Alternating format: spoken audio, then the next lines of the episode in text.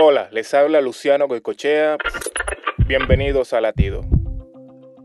Cuando oramos, Dios escucha más que nuestras palabras. Él escucha nuestro corazón. Circunstancias difíciles nos pueden motivar a orar. La oración levanta nuestros ojos de la tragedia personal a la compasión de Dios. Evitamos ser abatidos por el peso de nuestras angustias depositando nuestras cargas en el Señor.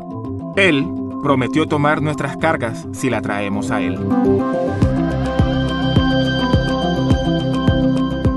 El rey David oraba diciendo, En cuanto a mí, a Dios clamaré, y Jehová me salvará.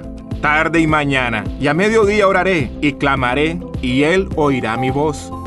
Si estás agobiado, abre tu corazón a Dios en oración. Él está esperando que vengas para refugiarte en su infinito amor. Latido les llega a través del ejército de salvación.